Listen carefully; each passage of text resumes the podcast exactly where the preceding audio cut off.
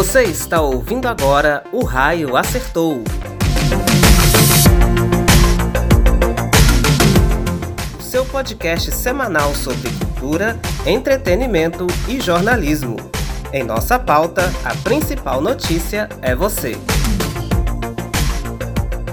Olá, olá pessoal, eu sou Bruno Freire. Estamos chegando com mais um episódio de O Raio Acertou o seu podcast semanal que trata de assuntos como cinema, televisão, filmes e séries. E eu sou Johnny Afonso e o episódio dessa semana vai falar um pouco sobre Hollywood e como essa pequena cidade influenciou na conjuntura e nas relações internacionais. É isso aí. O tema do nosso podcast pode até parecer um bicho de sete cabeças, mas se você levar essa metáfora a sério, é realmente isso: um bicho de sete cabeças. Houve um tempo que a cultura cinematográfica era dividida entre o que está dentro dos muros de Hollywood e o que está fora. Será que esse bicho ainda reina hoje e continua dividindo nossas experiências na sala de cinema? Bruno, para entendermos um pouco essa pergunta e todo esse monstro que ronda as experiências hollywoodianas, primeiro é preciso de nos despir de todo e qualquer juízo de valor sobre o nascimento do cinema e depois a construção de Hollywood. Se é um bicho de sete cabeças, isso não significa que é de todo ruim e que só trouxe coisas ruins para a humanidade. Os ouvintes que estão nos acompanhando agora devem ter ótimas experiências sobre Hollywood e sobre os filmes que construíram a história da nossa sociedade. A sétima arte foi um forte instrumento de poder ideológico, sobretudo nos períodos das grandes guerras e dos grandes conflitos travados pela nação. Infelizmente, Hollywood nasce não numa perspectiva de liberdade a partir da arte, mas numa possibilidade de controle e manipulação social. É muito válido você trazer esse dado da liberdade artística e criativa, porque mesmo o gestar da grande ideia que é a indústria hollywoodiana, é preciso que a gente contextualize com a época também, né? Toda arte é ligada por um contexto, até mesmo a ficção. A ficção que nada mais é do que o fruto de uma experiência, vivida ou não, que faz parte do contexto. Hollywood e o cinema influenciaram três eixos do mundo, que sempre foram responsáveis por gerenciar ele, digamos assim: a economia, a política e a educação. Durante a Segunda Guerra Mundial, por exemplo, os Estados Unidos foram os que mais usaram o cinema da, daquele período como instrumento de poder para transmitir às massas o que eles desejavam que fosse para a tela. Nisso, o poder econômico, político é intensificado com as narrativas televisivas e cinematográficas, levando aos espectadores a ideia de uma nação norte-americana forte, poderosa, capaz de derrotar todo mundo, e o, os soviéticos como os vilões de praticamente todas as histórias. Aí, a influência do poder do ensino e da educação, Bruno. O cinema era uma grande sala de aula na qual o que ele instruía formava a consciência do povo e o condicionava a seguir aquele ou esse líder. Por isso que o filme se tornou uma poderosa arma durante a Segunda Guerra Mundial. Se por um lado Franklin Roosevelt comandou o cinema estadunidense, por outro nós temos a figura de Adolf Hitler que estimulou a produção cinema cinematográfica nazista. Cada um deseja difundir suas ideias, a visão de Estado, aquilo que defende, suas ideologias e por aí vai. E aí os Estados Unidos entram na guerra. Quando eles entram para a guerra, a missão de Hollywood passa a ser desconstruir a cultura alemã e as suas produções passaram a supervalorizar os costumes americanos. Vejam só como a arte imita a vida e, claro, manipula o que se vive. O exemplo mais claro e conhecido para, para entendermos essa conjuntura é a obra dos estúdios Disney. Isso mesmo, um estúdio de animação.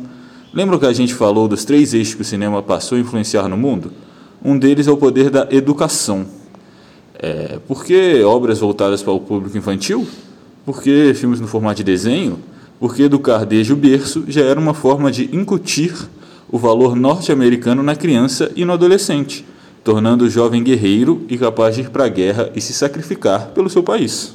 Por exemplo, os estudos Disney, inaugurado em 16 de outubro de 1983, no período da Grande Guerra, o personagem Pato Donald se torna ícone americano E é famosa a cena em que ele é atormentado por um personagem que prefigura a imagem hitleriana, com seus costumes nazistas e sua cultura alemã.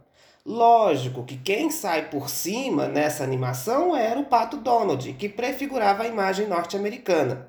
Depois, produções cinematográficas como Aventura em Paris de Julius Dessen, no cenário da trama, traz uma França ocupada e a narrativa nos conduz a diversas leituras sobre a luta pela liberdade e a participação dos Estados Unidos no conflito, além de construir a imagem dos nazistas como seres repulsivos, maus. Além das animações, lembramos de Horas de Tormenta de Herman Schumlin. Esse foi para o Oscar e deu a Paul Lucas o Oscar de melhor ator. Outra obra é A Sétima Cruz, de Fred Zinnemann e uma das mais fortes produções hollywoodianas durante esse período da guerra, Os Filhos de Hitler, dirigido por Edward Dmytryk e Irving Hayes. O longa destruía toda a juventude hitleriana, reconstruindo um personagem ainda mais cruel para a história da humanidade. Hollywood, então, começou a protagonizar uma disputa que saía dos campos de guerra e ia para as telas do cinema, como você, Bruno, acabou aí de trazer essas referências para gente. É, Hitler começou a investir em propagandas e histórias mais de cunho documentais. Né? O cinema documentário foi uma forte ferramenta para Hitler. É, naquela época, o cinema documentário já tinha esse aspecto de um curta-metragem e algo mais real e menos fictício, como vemos hoje em seu conceito original. Né? É, na cultura da América Latina, por exemplo, a produção cinematográfica adotou a política da boa vizinhança. Como resultado, os filmes se tornaram um importante reforço para a imagem estadunidense. O poder de Hollywood, se a gente pode chamar assim, foi se consolidando com o avançar das décadas. Importante instrumento durante a Guerra Fria, depois o centro da sétima arte tornou-se o mais poderoso centro de difusão da cultura norte-americana é, tratados tentaram controlar o que devia e não devia ir para as telonas, mas cada um deles, Hollywood ia buscando formas de burlar, de passar por cima. Né? Outra obra que é importante mencionar é do cineasta Franklin Schaffner, que dirigiu Patton, Rebelde ou Herói, em 1970. A produção aborda a história do general George Patton durante a Segunda Guerra Mundial, é, com críticas mais enfáticas, o filme buscou dialogar com o envolvimento dos Estados Unidos na Guerra do Vietnã. Ao assistir o filme, a população se exaltou com um número assustador de soldados estadunidenses mortos no conflito. Mas se você acha que os Estados Unidos saíram mal nessa produção, você se engana. Não se esqueça que estamos em Hollywood, e é Hollywood quem dita as regras. Mesmo expondo uma imagem inicialmente controversa do Estado americano, Estados Unidos sai como grande herói da história ao mostrar sua dedicação e patriotismo durante a guerra. Ou seja, morrer pelo país é sinal de glória e de poder. No filme, o ator George Scott faz o papel do General Patton. Venceu o Oscar de melhor ator, contudo, Scott recusou o prêmio. Mas naquele momento, o filme já havia cumprido a sua proposta até porque a obra venceu o Oscar como melhor filme, melhor direção, melhor roteiro original tornando-se um dos maiores vencedores do Oscar até então. Você que está nos ouvindo agora, você ouvinte que acompanha o Raio Acertou semanalmente, este exemplo que o Bruno acaba de trazer para a gente é um dos melhores exemplos do que a gente quer dizer com Hollywood influenciava, é, o filme influenciava a formação educacional do seu povo, né? Vejam que, mesmo numa obra controvérsia, mesmo um ator vencendo na categoria de melhor ator por um personagem e recusando o prêmio por ter apresentado uma visão de mundo é, distorcida ou que ele não coadunava, é, Hollywood, o filme, o documentário, a sétima arte era um grande poder para a influência educacional do país e do mundo. Portanto, nas relações internacionais durante o século XX, o cinema ajudou a propagar a política norte-americana para o exterior, não se compactuando com políticas externas. Há em Hollywood uma espécie de fanatismo pelo que defende, alguns autores chamam isso de um cinema independente, que nega as políticas externas. mas divulga produções que criticam todo tipo de sistema que não coaduna com o que Hollywood acredita. Ou seja, não há uma visão alternativa do que a história real vive diariamente. Um exemplo mais atual é a da Guerra do Vietnã. Quando a Guerra do Vietnã foi para as telas do cinema, eles se preocuparam mais em retratar os traumas dos soldados do que as questões sociopolíticas que nortearam o conflito. Dando mais um grande salto nessa história, temos um grande divisor de águas que pode ser considerado o ataque às Torres Gêmeas de 11 de setembro. O episódio alterou toda a experiência não só de cinema, mas da televisão e de todo o serviço de comunicação do mundo. Tamanha é a influência política de Hollywood. Toda a rivalidade dos Estados Unidos contra o resto do mundo intensificou-se ainda mais. Hollywood voltou a tratar tudo o que está fora de seus muros como eixo do mal, ou seja, se está fora dos padrões deles, não é arte e não é digno de admiração. E aí, Bruno, com esse grande salto que você dá na história, nós podemos chegar já em 2013 com o filme Argo, que foi dirigido pelo, pelo Ben Affleck, né? Que venceu inclusive o Oscar de melhor filme. A obra do Affleck parecia apontar, o Irã como um país cruel e indigno de atenção.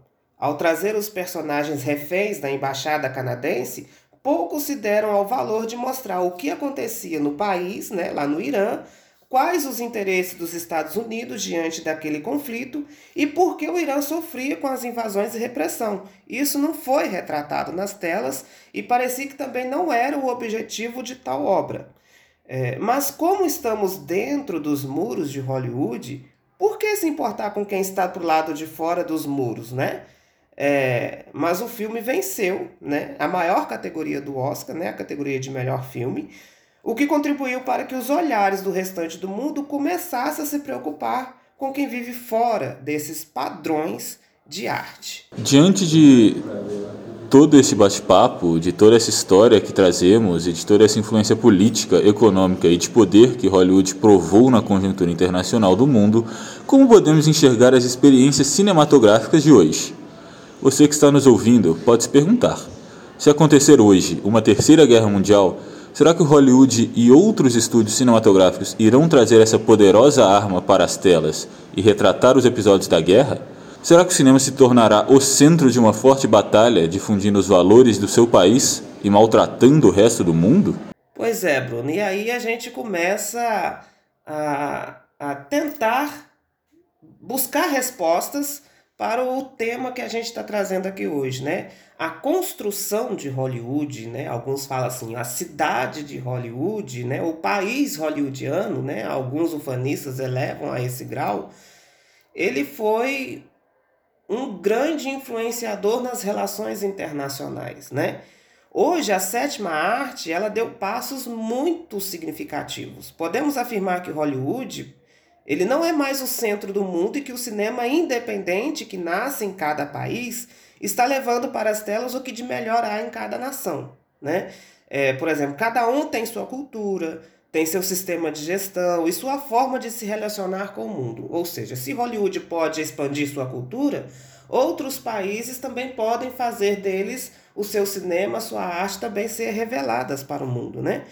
Talvez esse tal bicho de sete cabeças, como nós chamamos Hollywood, está sendo amansado e os muros começam a abrir algumas portas, permitindo que outros pontos de vista sobre a guerra, sobre os países, sobre as pessoas, possam ser retratadas com mais verdade diante da câmera. É, no Oscar, por exemplo, as categorias de melhor filme internacional têm mostrado um pouco essa brecha, essa abertura para que outros tipos de cinema possam ser revelados para o mundo, para um público maior. O cinema é uma arte poderosa durante guerras, isso a gente não tem dúvida, porque ele pode intensificar conflitos e pode direcionar o pensamento de toda uma nação, é, determinando inclusive os vitoriosos da história. Para a conjuntura internacional, é inquestionável a força desse poder em estratégias internacionais. Isso, e por aí a história continua seguindo seu fluxo. A cada década, os cinemas vão se intensificando mais suas produções. É, estamos assistindo a um grande número de outros pontos de vista que vão discordando do jeito de Hollywood fazer cinema.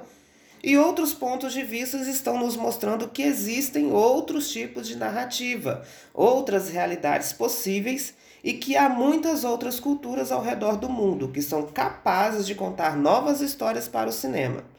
É, a arte pode continuar sendo uma arma poderosa em nossas mãos, né? É, ela não perdeu o seu valor, mas um poder de resistência. Né? É, a arte é um ato político e uma ação em prol da própria sociedade e comunidade. É, e não o que Hollywood acha que rende lucros e que sustenta o restante do mundo. Claro, existe o poder econômico, né? Nós mencionamos isso no início do podcast. Existe o poder político, o poder econômico, o fazer dinheiro, o comprar e vender, né? A arte também movimenta isso mas ela, em sua essência, exige um grau maior de responsabilidade, de compromisso social e até de compromisso ético com as nações, com a comunidade e com as relações do, no decorrer do mundo.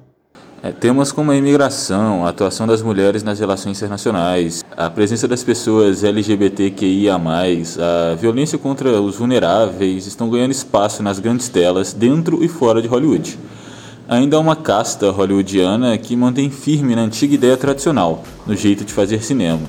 Mas as produções independentes e fora dos muros estão ganhando espaço até mesmo nas relações econômicas e na conjuntura internacional.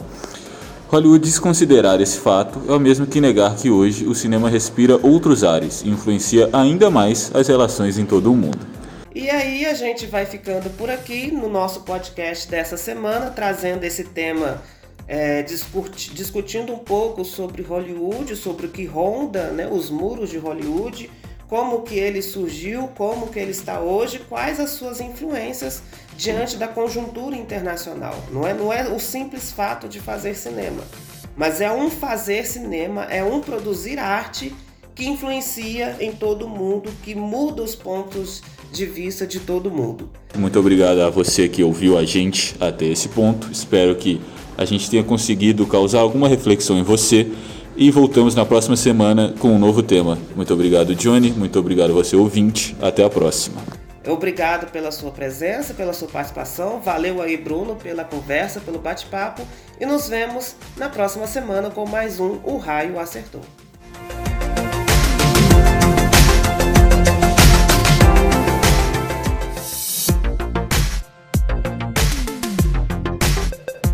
Você está ouvindo agora O Raio Acertou, o seu podcast sobre jornalismo narrativo.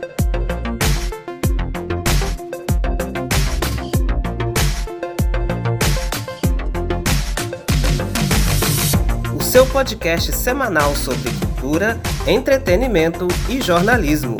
Em nossa pauta, a principal notícia é você.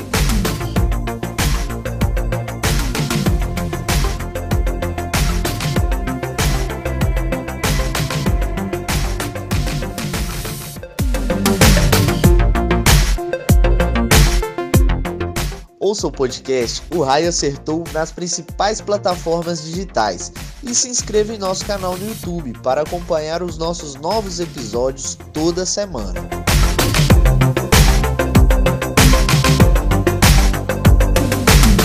O Raio Acertou. Em nossa pauta, a principal notícia é você.